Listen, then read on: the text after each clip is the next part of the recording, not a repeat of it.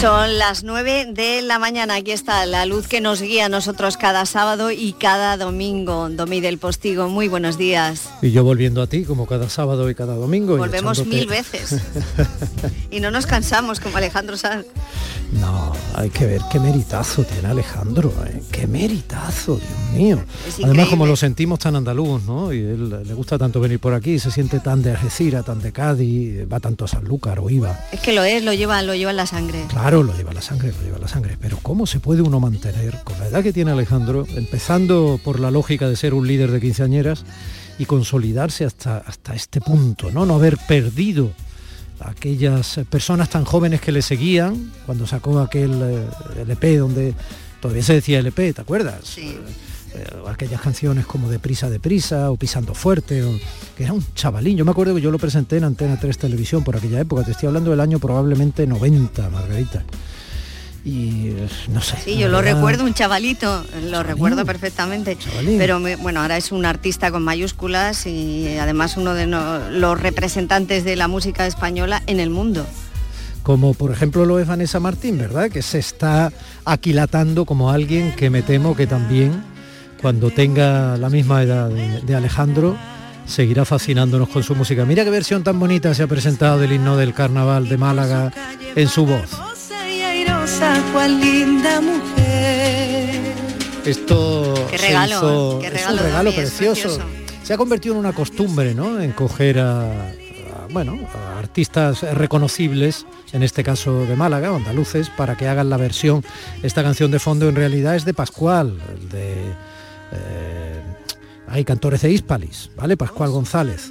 Y fíjate qué bonito. Esto lo sacó hace un año y pico y, bueno, con los retrasos de la pandemia y todo este tipo de cosas, pues lo hacen absolutamente vigente. Cariño, pues eh, lo que quieras, eh, puertas y ventanas abiertas de día C aquí en Canal Sur. Gracias, Domi. Buen domingo y buena semana. Un abrazo. Un besito grande.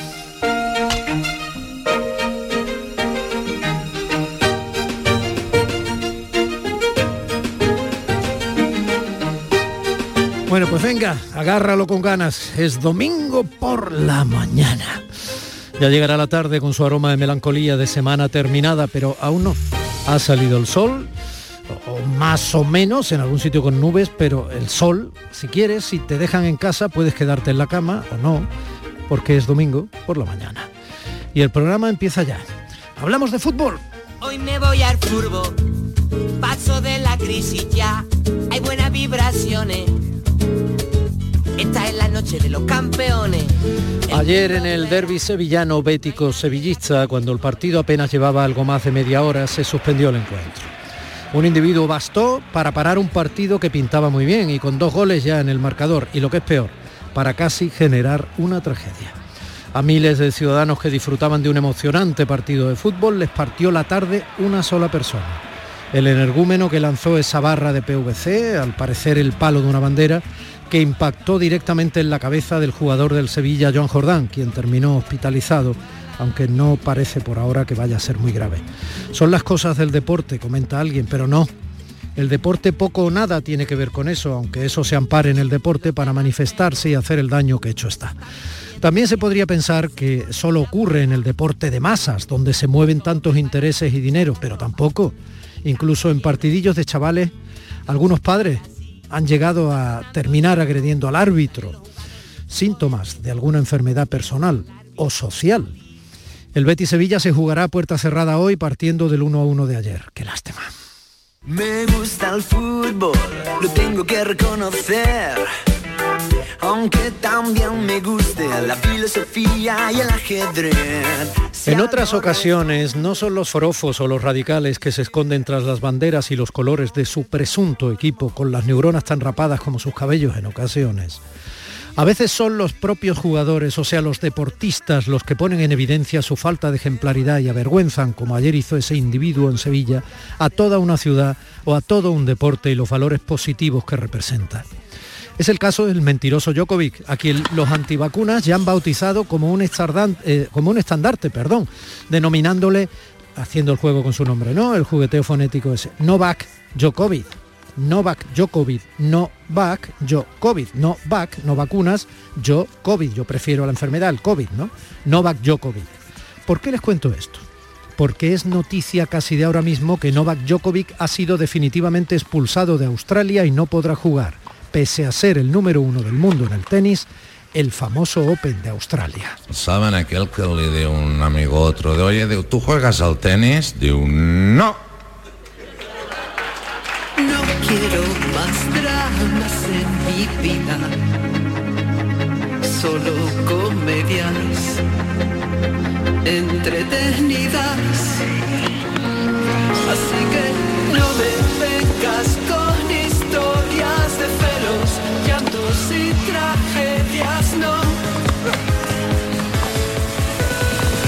A todos nos preocupa y nos hace pensar lo que puede provocar un solo don nadie amparado en la multitud, como ha ocurrido en el partido entre el Betis y el Sevilla, o a todos nos preocupa y nos hace pensar lo que ha ocurrido con las mentiras de un solo individuo en su posición de número uno de su oficio, afectando igualmente a toda una multitud que se ve defraudada en todo el mundo por su ídolo moral e intelectualmente, y también, y esto es más preocupante todavía, lo que ocurre con Djokovic inspirando como un líder o un referente a otra parte de esa multitud que como está ocurriendo en Italia, se organiza aglutinando a miles de negacionistas para reventar desde su cobardía encubierta y populistamente argumentada, desde su mitología barata e inútil, todo lo que el esfuerzo, la responsabilidad compartida, la ciencia y el Estado de Derecho tratan de construir para que quepamos y estemos protegidos todos mejor que peor en lo posible. Es domingo por la mañana, día 16 de enero de 2022. Y estos son los primeros compases de nuestros días de en Canal Sur Radio, Andalucía. ¿Nos sentimos?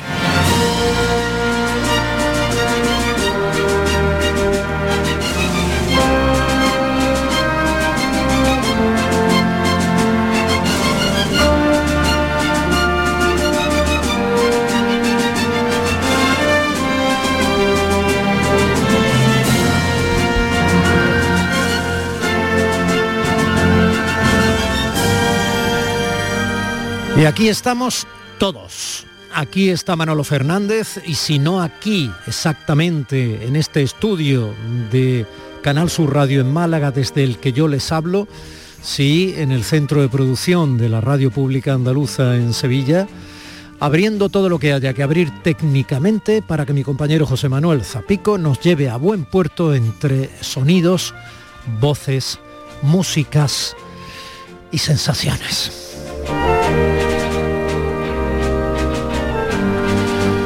Mi compañera María Chamorro, que anda un poquito mejor de la contractura, anda en la producción de estos días de Andalucía. Y de un lado a otro del campo, el que sea, el polideportivo que sea, el estadio que sea, la pista que sea, arena, tierra, mm, hierba, eh, parqué, la voz de un servidor Domi del Postigo como intermediario para que usted se entretenga, en la medida de lo posible se interese, eh, le aporte algo, se sienta respetado, abrazado y tratado en condiciones en la radio que a usted le pertenece. Buenos días. Días de Andalucía con Domi del Postigo, Canal Sur Radio.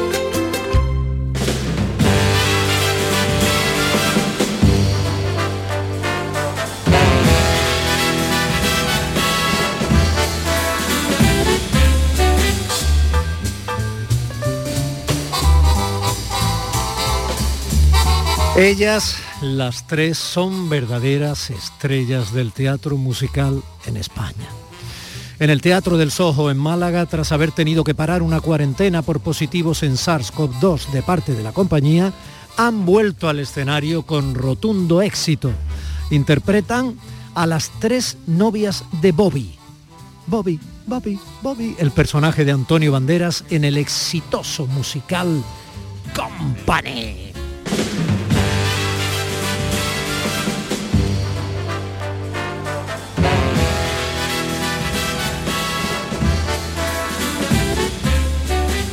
Qué bonito que la radio se nos llene de pronto un estudio con presencias tan talentosas y tan hermosas como las que tengo ahora mismo aquí. Buenos días, hola a todas. Buenos días. Buenos días. Buenos días, Domi. ¡Ay, qué tonos! Qué, qué, qué timbres de voces! ¡Qué cosa, Dios mío! ¡Qué cosa! Qué, qué, cerebros, qué cuerpos. Eh, no voy a ser yo quien nos presente, ¿eh? os va a presentar vuestro novio sobre las tablas. Bueno, Domi, te dejo aquí en una inmejorable compañía. Son tres actrices, cantantes, bailarinas, maravillosas, todas ellas estrellas de la Gran Vía de Madrid en grandes musicales y que están interpretando a mis novias. Soy un tío con suerte. Te presento a Lidia Fairén, te presento a María Adamuz y te presento también a Lorena Calero. Magníficas, ya lo verás. Sí. El tonito de Antonio. Eso está muy bien. El tonito de Antonio. Bueno, y además desde casa, tranquilito, Antonio, tranquilito. Bueno, pues eh, Lorena, Lidia, María. María está como cerquita, ¿no? Aunque Lidia y Lorena se han hecho ya malagueñas, pero eh, es que María es de Marbella, ¿no? Y Así es. tiene bemoles la cosa que tengas que venirte tú a trabajar al Teatro ¿Has del no? Soho. Estando en Madrid, de repente al final acabo en mi tierra, pero eso es maravilloso. Es un regalo de la vida poder trabajar desde, desde casa prácticamente. Claro, y además eh, en una obra en la que se hacen contratos por meses. Esto es, esto es insólito. Bueno, como está la situación como está, yo creo que por esa razón intentamos ir como poquito a poco. Ya sabemos que tenemos que usar mascarillas, ya sabemos que debemos tener higiene de manos, ya sabemos que estamos conviviendo con una pandemia, sabemos más o menos todo eso y hacemos lo que podemos. Y espero que las personas con sentido común lo hagan bien y las que no tienen sentido común lo desarrollen o alguien les dé un cogotacillo. o sea, el Sí. mundo, la vida, vivir en sociedad, en fin, seguir las normas básicas, ¿no? Pensar en los demás, los más vulnerables.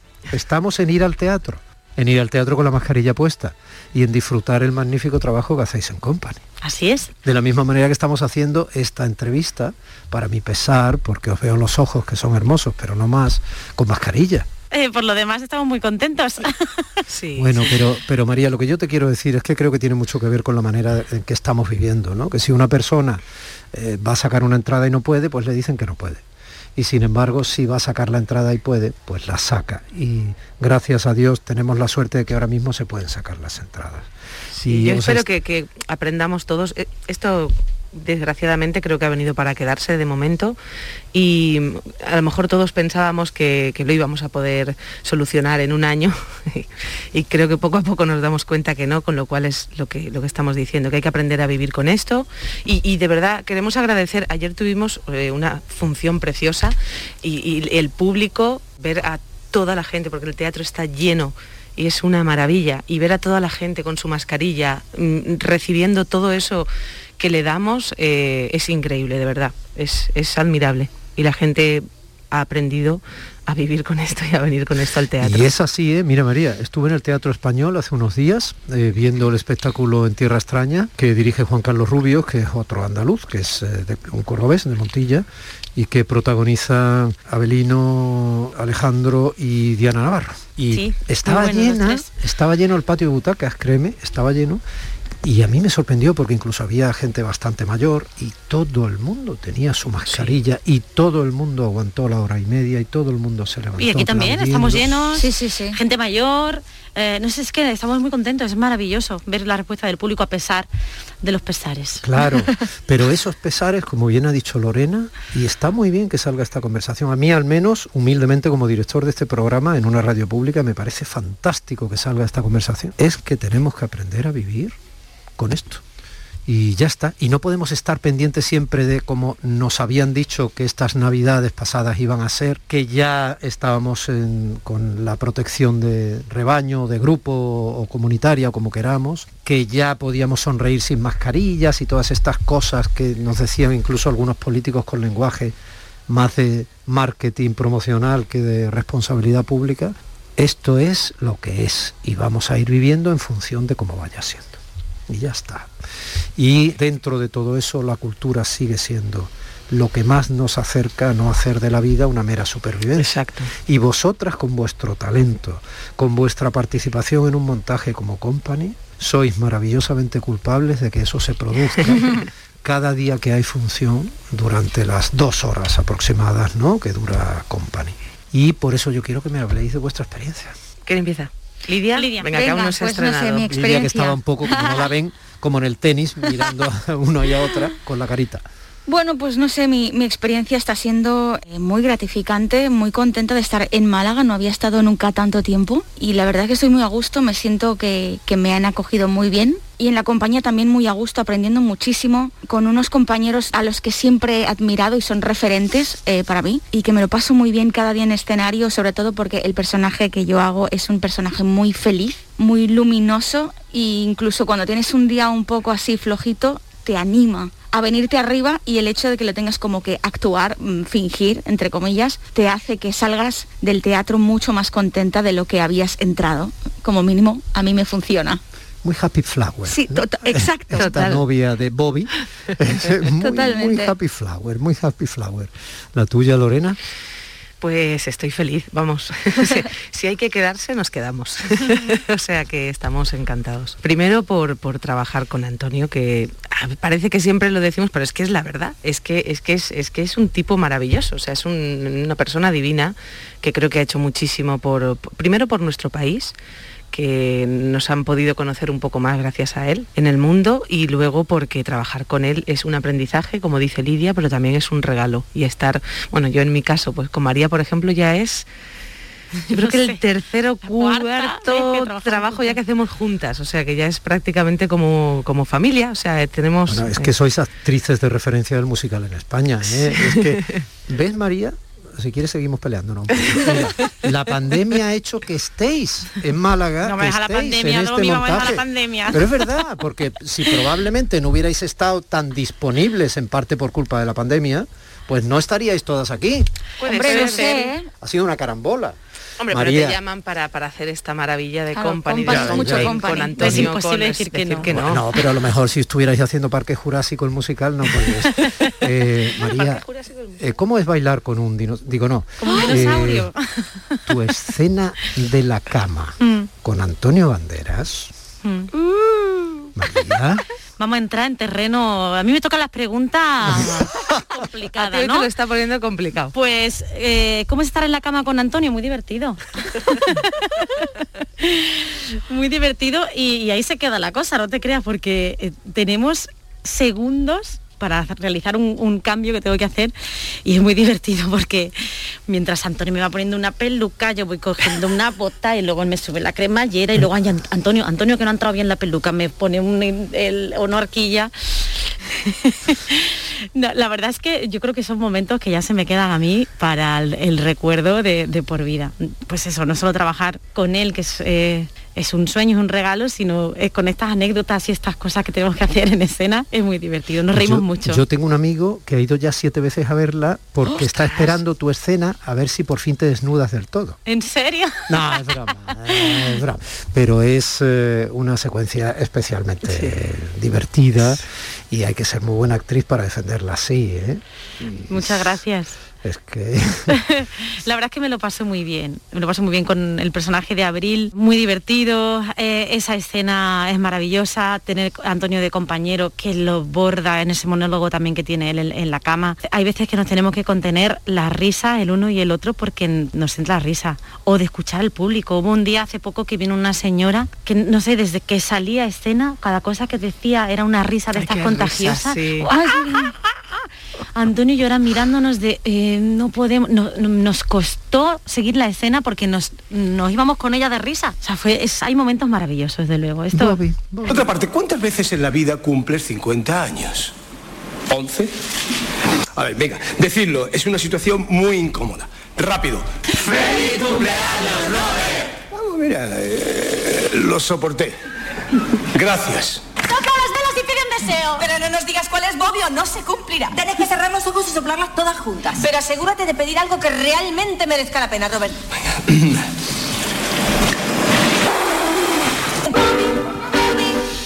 Stephen Sondheim también se ha ido, están pasando muchas cosas. ¿eh? El autor, el alma de este company, que es una, es una obra muy seria, es muy divertida como han visto por lo que nos contaba María, pero una obra también muy seria y habla de la soledad, de la incapacidad para comprometerse. Contadme, ¿cómo vais vosotras de eso, Lorena? es para conocer a la persona que hay detrás del artista. Mm. ¿Qué te digo? Lo que tú quieras, ¿eh? No, ¿Qué te puedo decir? ¿Qué te puedo decir? Eso No, está te mejor. puedo decir que, que creo que Company es el reflejo. O sea, si no te toca una historia, te toca otra. O sea, que de ahí no vas a salir eh, diciendo, "Ah, a mí me da igual. No. O sea, alguna de las historias dices, ay, soy yo. O te ves reflejado de alguna forma. Todos queremos que nos quieran, ¿no? Todos queremos sentirnos queridos, eh, amados, respetados, eh, pero claro, mm, luego esto puesto en práctica, tú sabes que no es tan fácil. Yo estoy separada, tengo un niño y, mi personaje en, en- la función, que es Cathy, que, que es una de las tres novias y es como con la que él, digamos, sí se plantea, ¿no? Que se hubiera podido casar. Si yo esto lo, lo- traslado a mí, a Lorena, pienso, claro, es que esto es lo que nos han dicho desde pequeños, ¿no? Que tú te tienes que casar, que tienes que tener tus hijos. Entonces eso, parece que no, pero ¡pum, pum! Se te queda, se te queda, se te queda. Y cuando va pasando la vida real, ostras, yo he cumplido este verano 40 años, ¿no? Y, y te planteas todo y dices, ¿qué va a pasar? Porque la vida pasa muy rápido. Y, y- y- y no sabes bien, ¿no? Por- ¿Qué es mejor, qué es peor? Pero al final creo que estar feliz y, y hacer el bien, quiero decir, da igual si estás soltero o con pareja, creo que es lo más importante. ¿Cómo es tu chiquillo? Mi chiquillo es un, un terremoto de cinco años, Dante Libre, que nació en Paraguay y es, un, y es un regalo de niño porque es que es el tío más simpático del planeta y muy facilón, muy facilón, muy, muy, muy divertido, muy gamberro y no para, o sea, me tiene, que te voy a decir, loca. ¿Y ¿Qué haces? ¿Hablas con él a diario? Le-. Ahora ha estado aquí, ha estado aquí eh, eh, una semanita en su, aprovechando sus vacaciones de cole, de escolares, y, y lo he tenido aquí con mis padres, o sea que muy bien. Em, pero no deja de ser difícil, lógicamente, tenerlo lejos. Es, es complicado. Afortunadamente me llevo muy bien con su papá y, y me está ayudando Eso mucho. es a- clave. sí. Eso es clave. Sí. Eh, con tus padres, sus abuelos, ¿no? esos sí, abuelos sí, sí. Estupendos, tenido- necesarios, que querían ahí- que tú fueras arquitecta. No, fíjate que no. Mis padres, vamos, yo de hecho, eh, y no me voy a poner a llorar, pero, pero yo le debo todo a mis padres. Y si me tengo aunque mojar más, te diría que, vamos, mi padre ha sido el, el más valiente de esta historia. Lógicamente una madre siempre, ay, pero seguro, pero... Y mi padre me acompañó a todo, Qué desde bien. el principio. El más valiente después de ti. Eh, María, tú no eres azafata de vuelo, ¿verdad? No. no, no, no soy azafata. Eh, derivé por estos lares del mundo artístico también y, es verdad que yo también siempre lo digo que el- eh, gracias a mis padres, porque también cuando tomé la decisión de decir, papá, mamá, me voy a Madrid que quiero ser artista y no me quiero quedar con, con esta espinita y dijeron, o sea, es que no, no dudaron en ningún momento, dijeron, ok, y fíjate que no, que supongo que tampoco es fácil para unos padres decir, "Oye, la niña ahora a Madrid a estudiar qué. Yo como madre tampoco, no sé si lo tendría tan claro, fíjate. Y, ellos dijeron, venga María, adelante, y me, ayudaron y me, y me apoyaron siempre. Entonces es que sí que es verdad que, que los padres son muy importantes en toda esta historia. No sé qué hubiera pasado si me hubieran dicho no. O me hubieran dicho, no, pues estudia otra cosa, pues a lo mejor no estaría cállate, aquí. Ponte para la foto, que está Paloma Molinero. Ponte, venga, hazla, hazla, rápido, venga. Venga, rápido, que estamos en medio de una entrevista, Paloma. Ya, ya, la- ya, está muy Ya he bien. hecho la foto. Está muy bien, ya, porque ella, ella, ella quiere ser Spielberg haciendo fotos. Entonces el problema es que todos salimos con el ojo para acá, con el. Pero ahí bien posado, por lo menos tenemos una que estamos bien. ¿Y tú? Pues eh, ¿Tienes yo... perro? ¿Tienes un Tengo camaleón? perro, ¿Tienes- tengo tú, la Domi, oye, Domi nos está Está pillando ahí. Eh, yo tengo perro, sí. Eh, también mi, mi familia, mm, yo creo que gracias a ellos siempre estamos donde estamos y, y- y llegamos tan lejos como nos ayudan a llegar, aparte de lo que hagamos nosotros y, y cuánto empeño le, le pongamos a todo esto, ¿no? Para mí Marta ha sido una, mm, ¿cómo se diría? Una cura total, porque yo fui llegar a Málaga y eh, romper con mi ex. Ay, señor. Entonces fue como... sí, sí, sí, sí. bueno, y, mm, y, nada, ha sido una, una, alegría, un chute de alegría, un chute de, de positividad. Y para mí ir al teatro es sanador. Una terapia. Totalmente. Sí, eh, esas situaciones, eh, depende del contexto, en el momento en que te pillen, pueden ser sanadoras o pueden ser deconstructivas y mm. terribles. Sobre todo con una función que habla pues de, relaciones, de, amor, de rupturas, de todo. Y claro, tú estás ahí sentada, sonriendo, dándolo todo y dices, me quiero morir. lo que tenía detrás. Pero bueno, si no se nota, es que soy muy buena actriz.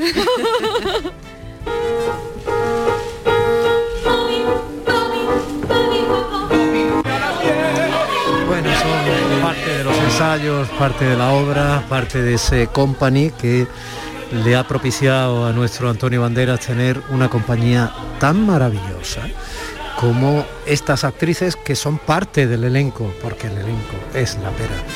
Eh, tenéis un reto enorme actoral. Si cada uno de los sketches, los actores o el actor que lo está defendiendo no lo defiende por encima de 10, en ese momento la obra se cae. Y no se cae nunca. Es maravilloso, altamente recomendable. Yo me mojo aquí, a pesar de ser en este caso el director de la misión, pero es que uno cuando vive algo, cuando uno es buena persona y vive algo que le ha hecho feliz, lo quiere compartir. Entonces, que vayan a veros. ¿eh? Decir, por favor, invitad, ¿eh? al margen de las circunstancias, invitad a la gente a que disfrute de compañía, a que disfrute de vuestro magnífico trabajo, a que sueñe, a que conecte consigo mismo, a que reflexione, a que tararé las canciones, los bailoteitos. los micros son vuestros. Bueno, pues mm, poco más que vengan a, vernos a Company, al Teatro del Sojo, que estamos ahí haciendo una función preciosa, bueno, preciosa y, y, y, apretadita. un porqué, porque el teatro es verdad, porque es algo que estás viendo que no hay ni trampa ni cartón. Eh, no es que en las otras cosas lo haya, sino es que ahí no hay más que una oportunidad, que es la que... Vale, dame tú un porqué, María, para ver, compadre. Mira, yo ahora mismo lo que se me viene a la cabeza es todas esas personas, eh, el teatro lleno, de pie, con esas caras de felicidad yo que, lo he visto, eh, que se transmite, mm. a pesar de que llevan mascarilla, pero de verdad que veo la gente con unos ojos de felicidad, todo el mundo de pie aplaudiendo, que eso es señal que esas tres horas que han estado ahí se lo han pasado pipa. Y, aparte de curarte a ti un poquito, dime un porqué. Yo me quedaría con los 26 músicos que tenemos que hacen que eso suene como un auténtico disco. Las canciones son una maravilla, yo disfruto mucho de la mía, así que para mí es un musical mm, con todas sus letras y, además con actores de una calidad increíble. Eh, bien traído, bien traído, compañerita, porque esos 26 músicos eh, están en escena, un lado y otro, en esas escaleras de incendio. sinfónica. De, de, ese trozo de Nueva York que está allí. O sea, es no hemos hablado de la escenografía, pero es formidable. No, todo, es que no te puedes quedar con una cosa sola, o sea, es digno de ver Gracias, gracias por vuestro talento, por vuestra generosidad, por vuestro esfuerzo. Gracias por haberos hecho actrices. Gracias por saber cantar. Gracias por saber bailar. Gracias por ser tan hermosas. Gracias. Gracias, Domi. Gracias, Domi.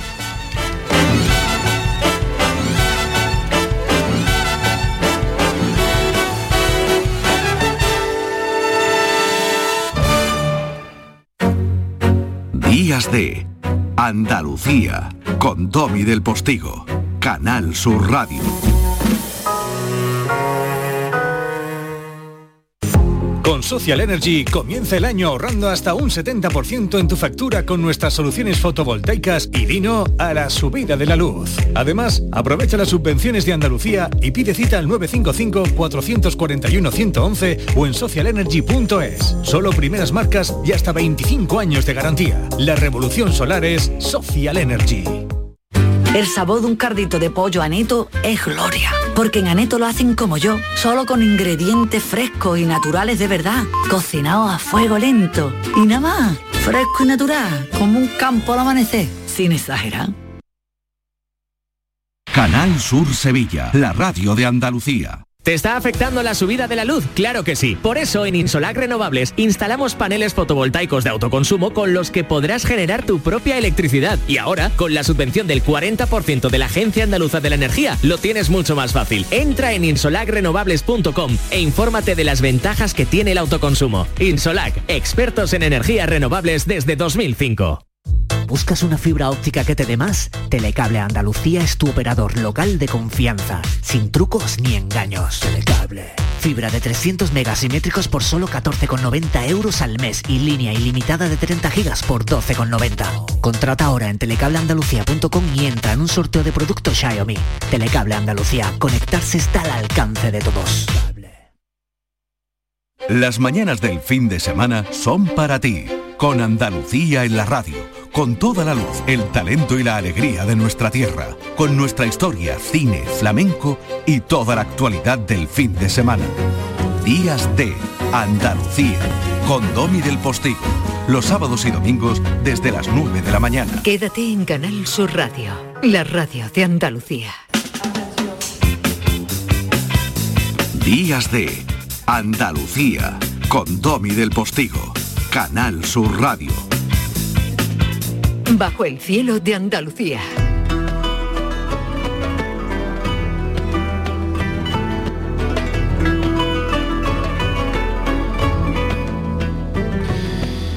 Miren, Diego Ruiz Mata, de 75 años, lleva desde los 17 añitos excavando, es experto en cultura fenicia, le chirrió por su experiencia la hipótesis del hallazgo por parte de investigadores de la Universidad de Sevilla y el Centro de Arqueología Subacuática, el CAS, de un edificio de unos 150 metros de ancho por más de 300 metros de largo, a unos 3 o 5 metros de profundidad en la zona del caño de Santipetri, identificado como el mítico templo de Melkart, que tan bonito nos contó nuestro Indiana Jones Manuel Navarro particular, que allí Julio César eh, juró bajo la estatua de Alejandro y todo esto, ¿no? Bueno, pues hablamos aquí de ello. El diario San Fernando Información publicaba esta semana una entrevista con el arqueólogo Diego Ruiz, otros han publicado entrevistas con otros arqueólogos, en la que eh, Diego aseveraba cosas como esta. Eh, son entrecomillados. Manolo, buenos días. Buenos días. Jamás un templo de la antigüedad alcanzó esas dimensiones. 300 metros es una barbaridad. Tampoco está de acuerdo con el lugar. Eh, según él, el clásico Teofrasto o Teofrasto apuntaba a una isla aplanada donde se levantó el templo y a lo que apuntó al respecto Estrabón, que le llevaría a situarlo en el mismo Santipetri. También habla del documento fechado en 1731, donde se describe eh, eh, tras una sorprendente bajamar que ocurrió, que se aprovechó para recuperar restos arqueológicos de una edificación de ese tipo. La nueva teoría la califica como duda razonable porque no aporta ni un solo fragmento de cerámica. Por eso el veterano arqueólogo, en este caso Diego Ruiz Mata, llama a la prudencia hasta que la arqueología no ponga pico y pala en el asunto. ¿Y tú qué dices? Buenos días, querido Domi. Yo digo que Diego Ruiz Mata tiene más razón que un santo. Es decir, a Diego Ruiz Mata, que lo conocemos, lo conozco, he tenido suerte de conocerlo, de entrevistarlo, de conocer su trabajo en el yacimiento de Doña Blanca, en el, en el puerto de Santa María, eh, que es probablemente el castillo de Doña Blanca, eh, uno de los de los epicentros de esa chiquera de esa de esa gades, de esa gadí de la, de la antigüedad, eh, pues yo creo que Diego tiene mucha razón. Es decir, aquí ha habido un, problema fundamentalmente es que se ha anunciado un descubrimiento arqueológico sin tener evidencia arqueológica en puridad. Es decir, aquí se ha, mm, trabajado con unos indicios que ahora explicaremos para que nuestros oyentes puedan eh, comprenderlo con facilidad y con sencillez, eh, pero a la hora de verdad todavía, todavía, aunque bueno, tú ya has citado algo que también entremos después a hablar de los antecedentes que hay arqueológicos, todavía no se ha hecho una excavación en regla que pueda efectivamente dilucidar si el templo de Hércules Melcar estaba en el donde está el castillo de, de Santipetri actual, estaba en la punta del Boquerón o estaba en la isla de San Fernando, eh, todavía en la zona sur de la isla, como afirman otros autores como Monterroso, ¿no? Bueno, vamos a ver. De mar- Vamos, sí. a, ver, vamos, vamos a pa- vamos a la parte bonita, ¿eh? que ahora te, te me empieza a liar entre arqueólogos van lío y entonces la, vamos a ver. Primero, No, no, es, es sencillo. recuerda sí. de qué estamos hablando. ¿Qué es el Bueno, templo, de, ¿qué es el templo de Hércules? Bueno, el templo de Hércules, cuando los tirios, que sabes que son los fenicios que vienen de la ciudad de Tiro, eh, se movieron por el Mediterráneo central y occidental, ellos reproducían una- un modelo de ciudad que era el suyo, que era el modelo de Tiro, en el que hay una parte que es la ciudad propiamente dicha y eh, justo enfrente de la ciudad hay una isla que tiene el santuario, eh, bueno, el santuario más sagrado para ellos, que en este caso sería el dedicado a- al dios Melcar, al dios Hércules, ¿no? Que se, que digamos, eh, bueno, se fusiona a lo largo de, de los siglos por el Mediterráneo, ¿no? Entonces lo que siempre se ha buscado es, se sabe dónde está la ubicación, o por lo menos parte de la ciudad de, de, de esta Caristida, de Tiria, de esta Fenicia, pero lo que no se conoce todavía es dónde estaba ubicado ese templo, que debe estar situado en las proximidades. De manera que nos enfrentamos a una ciudad que tiene una estructura dual, ¿no? Imagínate ahora que delante del, por decirte una que conoces bien, delante del puerto de Málaga hubiera una isla y dentro de esa isla hubiera un templo, ¿no? Eso es lo que eso es lo que busca la, la arqueología desde hace mucho, porque son muchísimas las fuentes clásicas que hablan del, del templo de Hércules. Es un sitio tiene tanta importancia que este anuncio eh, que se ha hecho en el mes de diciembre, que nosotros eh, contamos con él aquí en el programa y trajimos a su responsable, de, a, a Milagro, eh, precisamente para que nos contara sí, sí. eh, todo, todo, todo el descubrimiento y Está todos muy, los bien, datos. está muy bien tu estrategia, milagros precisamente. Está bien, cuando uno se acuerda de un apellido dice milagros precisamente. Está muy bien, está muy bien. Milagro Alfaga, Milagro Alfaga, que vino amablemente a, a contarnos la bueno, y, a- y a todos los detalles, que además nosotros pues habíamos hablado con ella Sí, de bastante tiempo antes, viendo las evidencias, bien, analizando un poco todo, porque siempre le gusta dar la- las noticias bien. Que este, este anuncio ha llegado tan lejos que ha llegado, por ejemplo, al Smithsonian, ¿no? Este instituto tan famoso, histórico, antropológico de los Estados Unidos de América, ¿no? Es decir, cuando hablamos de la ubicación del templo eh, de Hércules, estamos hablando de una noticia arqueológica de mucha importancia, de mucha profundidad. Esto es como encontrar un homínido nuevo, esto es como encontrar cualquier localización de época de la, tumba de Cleopatra, no sé qué decirte. Está en ese nivel, en esa seamos un poco pragmáticos, eso es también llevar el nombre de nuestra tierra de manera indirecta, a través de la cultura y en este caso el ámbito de la arqueología, a todo el mundo.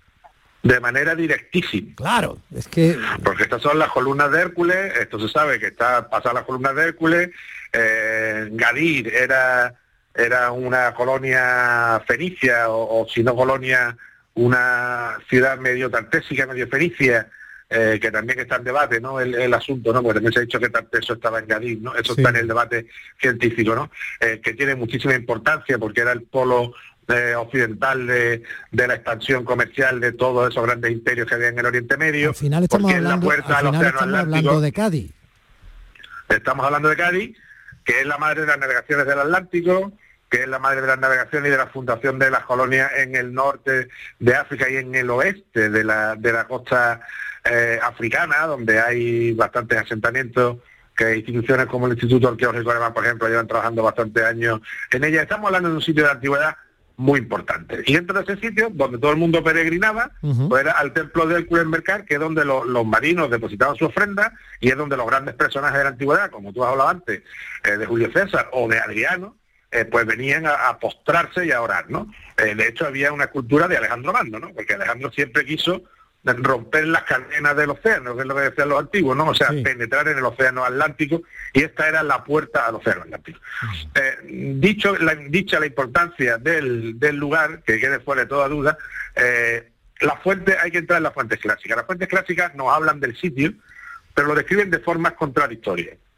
De manera que cuando hablamos de un templo, y en eso Diego Ruiz Mata tiene razón, claro, un templo de 300 por 153 metros, que si recuerdas nuestra entrevista con Milagro Alzaga, yo te insistí al final, oye, que te diga la dimensión, ¿no? Eh, pues claro, este es un templo, estamos hablando de la dimensión de un templo egipcio de, de los uso, ¿no? De, de, de, de- de- de estos cualquiera, de cualquier faraón grande, ¿no? Y, es- y los templos cananeos quizás no tenían esa dimensión. Quizás estamos ante un modelo, digo quizás porque tampoco se sabe, porque no se ha metido la piqueta. Es decir, no, físicamente no se ha encontrado todavía, ¿no? Entonces, además estamos hablando de un edificio en- por el que pasa el tiempo, de- pervive mucho tiempo, y entonces es posible que haya sufrido modificaciones y en época clásica, en época romana, de que el tiempo haya sido ampliado eh, de otra manera, ¿no? Porque se habla de columnas, cuando se habla de esa gran seca del año 1731, que es un documento muy interesante, ¿no? Porque en ese documento se habla de la aparición de una estatua colosal de Hércules, en la que se dice que contenía todos sus atributos, con todos sus atributos ya sabe a qué nos referimos, Hombre, claro. y claro. que, lo, que Su- los, su- los sus propios cabellos, sus cabellos. exactamente, eh, eh, que los soldados además eh, le cortan a trozos para venderla, ¿no? Soldados que después, por cierto, son encarcelados, porque esto después llega a oídos reales y al final los encarcela, porque eh, esto al final acaba en manos de un... de los restos que aparecen en esa seca de 1731, que probablemente sean provocados por un tsunami en otro sitio o por un gran terremoto, eh, acaban en manos de, de un noble, que es Guillermo Terry, eh, marqués de la Cañada, ¿no? que tiene estos restos durante bastantes años y al final su colección, bueno, acaba pasando de mano y no se sabe muy bien hoy en día dónde pueden estar. Pero que ahí lo que dice la crónica claramente, eh, se publica en un periódico en Madrid en 1808, es que cuando viene esa seca tan grande, a simple vista, en la zona del castillo de Santipetri se ven restos eh, de esculturas, restos de columnas, eh, y que algunas son cogidas y vendidas. Sí. Cuando hablas de que, seca, cuando hablas de seca, eh, te refieres a esa bajamar de la que yo hablaba. O sea que de A esa pronto bajamar esa inmensa, parte que está bajo el mar habitualmente, pues de Sí. pronto está sobre el mar. Mm. Exactamente, que esta- esa es otra mar, quiero decir, peculiaridades. quiero decir que se ve, que se, que se queda seco hasta que el mar... Se queda a la vista, se retira el mar, exactamente, hay una gran resaca, si se quiere llamar así, y se retira el mar, pues probablemente es por un tsunami, ¿no? Es decir, en otra parte, y se retira el mar, ¿no? Esa crónica La palabra resaca nunca la digas tan alta que me duele la cabeza. Es normal. Y eso que no ha estado, bueno, además que ha estado siguiendo el, el juicio toda la noche que me consta de, Toda la noche. de Djokovic, que ahora ya está, como diría nuestro querido José Guerrero Yuyu, ya tiene un sitio en la venta del Nabo, ¿no? Ahí estamos, ahí estamos. Directamente va desde, desde Sydney a la venta en Nabo. O sea, por todas las cuadras ido. Ahí está. Entonces, entonces eh, bueno, nos volvemos al templo que se nos va el tiempo. Entonces, eh, aquí qué ha pasado en el fondo. Aquí lo que ha pasado es que se ha anunciado el descubrimiento de esta estructura eh, grande a partir de un modelo digital. El otro día me decía Kiko Sánchez, que es un gran cartógrafo y que dirigió el Instituto Andaluz de Cartografía durante 15 años y que trabaja mucho en esto y seguramente también lo habrán visto citado en la prensa explicando lo que ha pasado en- en San Fernando.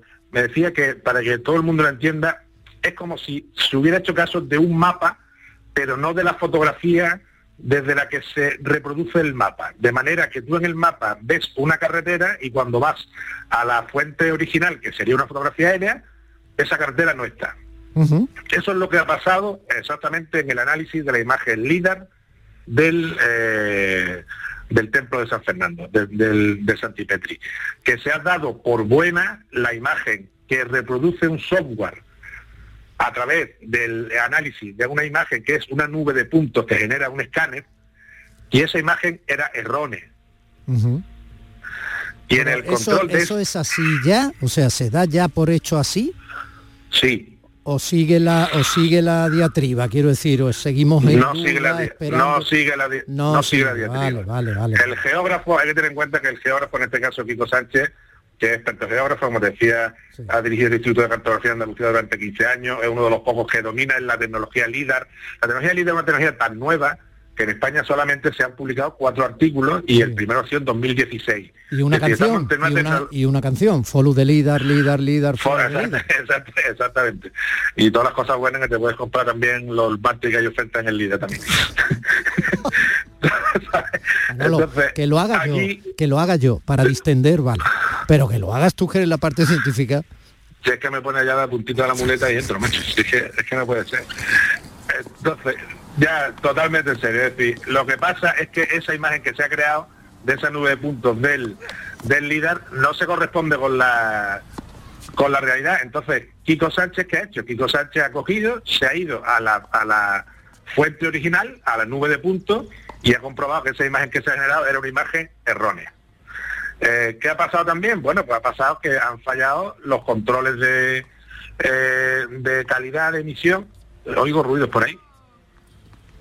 Bueno, pues ya está, pues ya está. Nosotros hemos cumplido nuestra función, hablamos del tema, el tema estaba en punto suspensivo, es una apasionante eh, usted diría, eh, teoría y contrateoría, o, o bueno, en realidad estamos afinando, mm, vamos. No, está afinado, yo digo así. esa- Sí, pero que vamos, que estamos que- afinando, que si no, estaba, falta- que si no estaba aquí estaba al lado, o sea que tampoco... Exactamente, eso es lo que también los oyentes tienen que, tener Lo claro. que nos importa hablando- de cara al planeta y al interés que suscita, que sigue estando en Cádiz.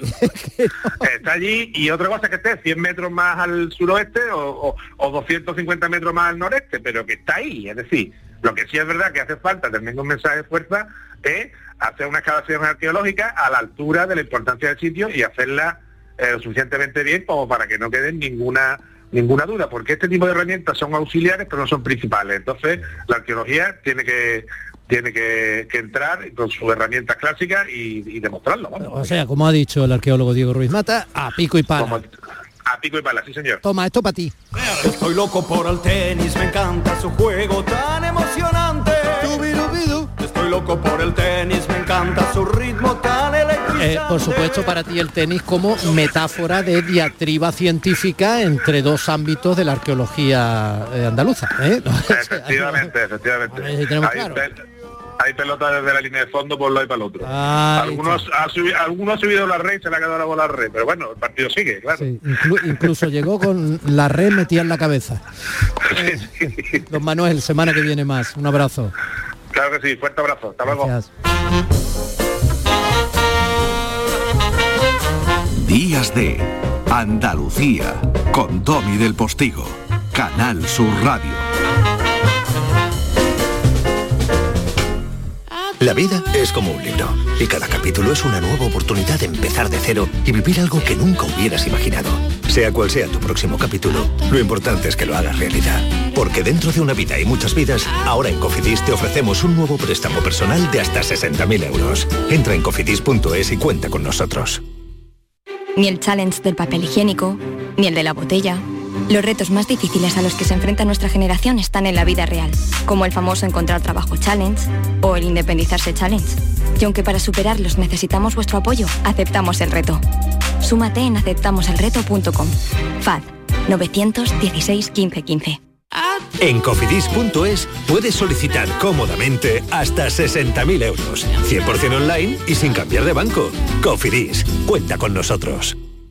La mañana de Andalucía con Jesús Vigorra. Un programa informativo. Además, el Constitucional también se ha pronunciado sobre... De entretenimiento. Arturo Pérez Reverte, buenos días. Buenos días. Que te ayuda Señor Calatayú, buenos días. Hola, buenos y te divierte. Las mañanas de Andalucía son mejor. La mañana de Andalucía con Jesús Vigorra. De lunes a viernes desde las 5 de la mañana. Quédate en Canal Sur Radio, la radio de Andalucía. Días de Andalucía con Domi del Postigo. Canal Sur Radio. La primera libertad del silencio. Música.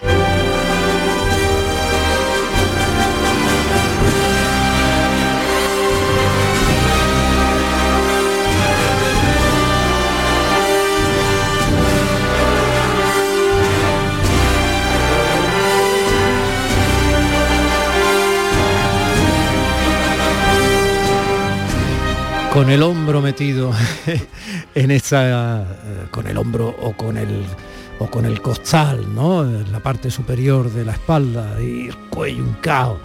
Da igual quienes saquen trono o paso, con la música en definitiva como estandarte. Maestro Gil de Galvez, qué bonito este Virgen del Valle. Oh, buenos días, Domi. Maravilloso. La verdad es que es exquisito y, y una pieza irrepetible, ¿eh? Del maestro Vicente Gómez Zarzuela. Yo eso no lo sabía, yo eso no lo sabía. Por eso, por eso estamos trayendo a estos compositores, porque es importante ponerle nombre y apellido a todos esos sones que sabemos y los conocemos, pero no sabemos quién los compuso. Hasta ¿no? el punto de que cuando lo vi escrito pensaba que era zarzuela de Vicente Gómez. y yo decía, pero si está en la marcha de Semana Santa, Claro. sevillana de toda Y- vida. Y, bueno, y eh, una de las marchas junto con la amargura de Fondeanta más Sí, famosas sí, que se sí. usó en el documental Semana Santa del año 92 de Manuel Gutiérrez Aragón, ¿no? Eso es, y eso, ya la hizo archiconocida. ¿no? Eso es, Está, está clarísimo, ¿no? Están las archicofradías y las archiconocidas. Eso es, eso es, que hay que ponerse un poco en el lugar y hablar en la nomenclatura de todo este mundo cofrade que en- para Andalucía es una cosa vital importantísima y ya es un género musical realmente. Realmente. ¿eh? Todo esto de las marchas fúnebres que se convirtieron luego en marchas de procesión y básicamente en el mundo sinfónico. Es que estamos escuchándola ahora mismo por la London Philharmonic Orchestra y esto es un arreglo de Antón García Abril. O sea que aquí estamos hablando de palabras mayores, de este género musical que se ha convertido ya en una verdadera joya para todos los andaluces. Antón García Abril, que le perdimos hace poco, sí. y que es el compositor de algunas de las músicas de series o incluso de películas más bonitas que se han hecho en este país. Así es. Bueno, pues vamos con, vamos con Gómez Zarzuela porque es un grandísimo compositor que nació en el año 1870 en Sevilla. Fíjate, en el número 64 de la calle Las Palmas, que hoy es Jesús del Gran Poder. Sea, vamos a ver que estamos... Llamándose Gómez Zarzuela solo podía ser o músico o cocinero.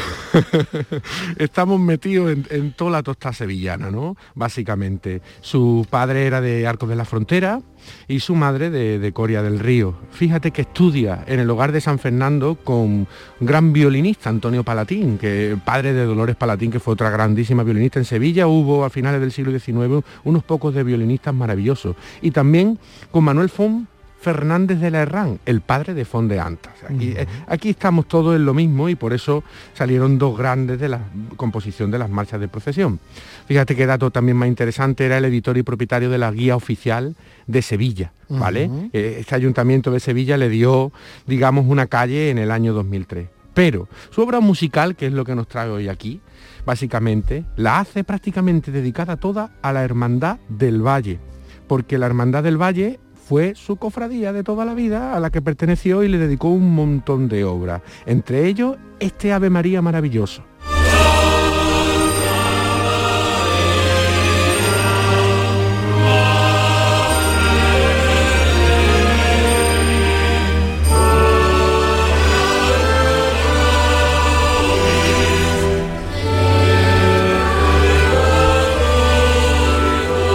Fíjate Fíjate que, Romy, que esto se hace todos los viernes de Dolores. En la mañana del viernes de Dolores, desde que la compuso eh, Gómez Zarzuela, se toca allí en Sevilla. Así que esto es un, evidentemente un clásico. Para la Hermandad de la Amargura también compuso mucha música. Y eh, fíjate, una colección de motetes maravilloso y muy particular, que cuando la estaba oyendo, digo, esto compositivamente es bastante particular, dedicadas al Cristo de la Coronación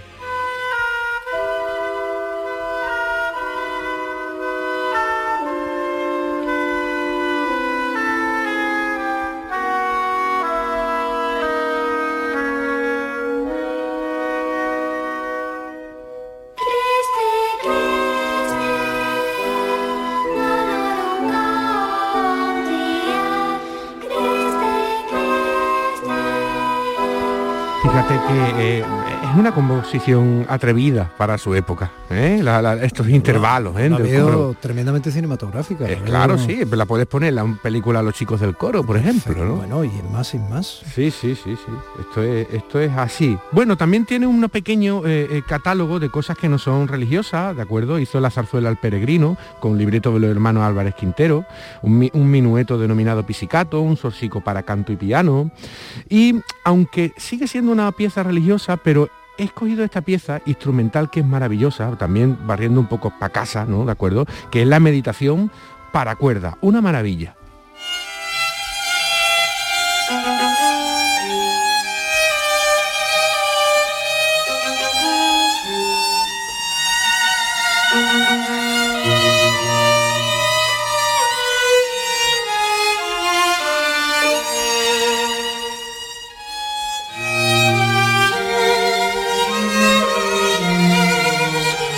Fíjate qué compositores más maravillosos tenemos en Andalucía. ¿Qué ¿eh? te gusta a ti esta partitura? Oh, hombre, yo qué. ¿Qué te gusta a ti esta en concretito? Es que te estoy viendo tocarla, es que te estoy viendo, vamos.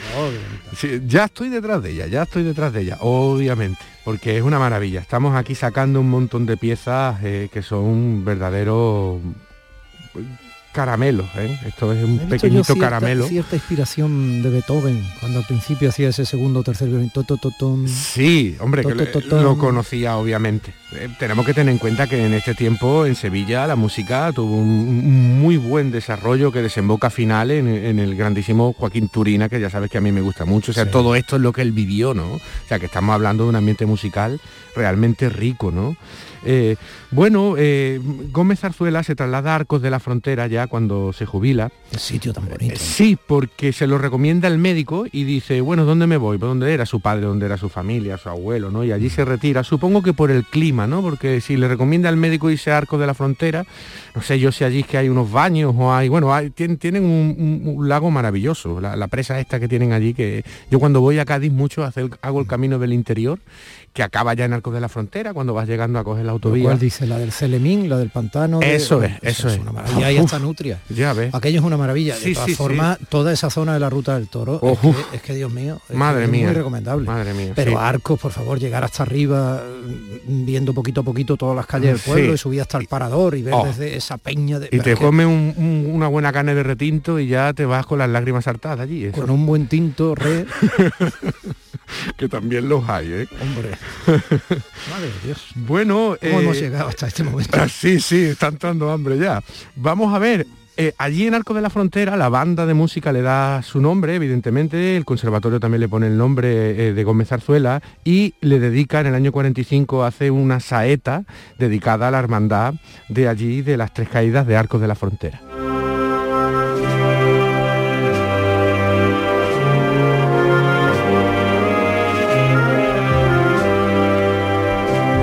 Benur. pues sí, pues sí. Yo la verdad que me estoy allí, me veo ahora mismo en la atalaya de los montes que hay allí maravilloso, encima de arcos, contemplando todo, el terreno que hay allí maravilloso. Y te pones esto en los cascos mientras vas subiendo el monte y ya está. A mí no me hace falta más nada casi, Domi. O sea, esto es maravilloso. Es que tú para subir un monte solo necesitas dos zapatillas. Oh, sí, sí. Pero vamos, que yo voy a ritmo de trono. Soy malagueño, voy a, al paso marinero, pero bueno, eh, cada, uno, lo suyo. Exactamente. Que es lo de todos. Bueno, Domi, mira, me gustaría recordar también una anécdota que ya sabes tú que me gusta también en la libreta de, vergüenzas, ¿por qué no anotarlo? fíjate tú que en el año 33 se, se, creó el Conservatorio de Sevilla y se dieron eh, cuatro cátedras eh, para comenzar, ¿no? Y se, excluyó al maestro Gómez Azuela, que luego pleiteó y lo, sí, sí, y lo ganó, ganó el pleito pero ya tenía 65 años y no se pudo incorporar a la cátedra. Así que bueno, vamos a ver si vamos tomando nota y vamos eh, dándole a cada gran artista andaluz lo que, lo, que se merece realmente, ¿no? Y esto es así, y hay que, y hay que, y hay que decirlo. También decir, con la pieza que nos vamos a ir, la, de Virgen del Valle, que fue dedicada al hermano Alberto Barrau, ¿de acuerdo? Eh, los oyentes tienen que entender que todas estas piezas eh, no es un señor que pasa por allí, se la saca de una chistera, la pone y la toca una banda, por ejemplo, ¿no? Que todo esto tiene una historia, es una persona en un momento concreto, en un contexto, con una influencia determinada, que verdaderamente pues le viene la inspiración de alguna manera y sobre todo en el caso de Gómez Zarzuela, yo lo que veo aquí es que siempre trata de recrear lo grandioso, digamos, de la evocación de Dios y sobre todo la desgarradora pasión de Cristo, porque es que lo compuso topa la Hermandad del Valle prácticamente.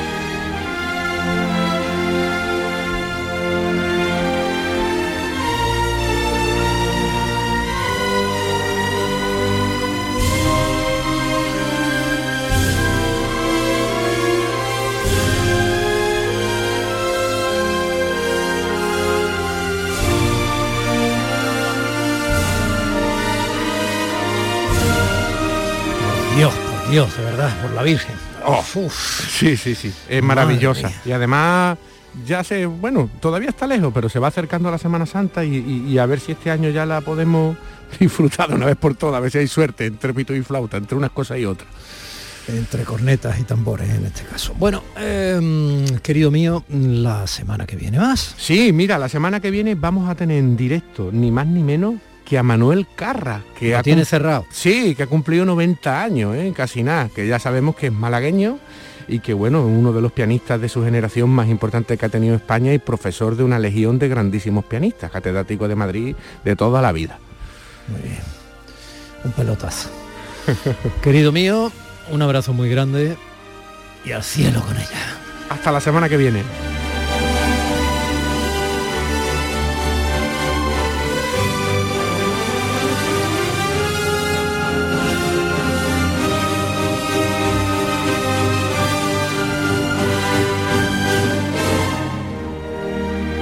La paradiña perfecta, como diría el otro, para recordarles que son casi las 10, boleto informativo de la hora en punto y seguimos.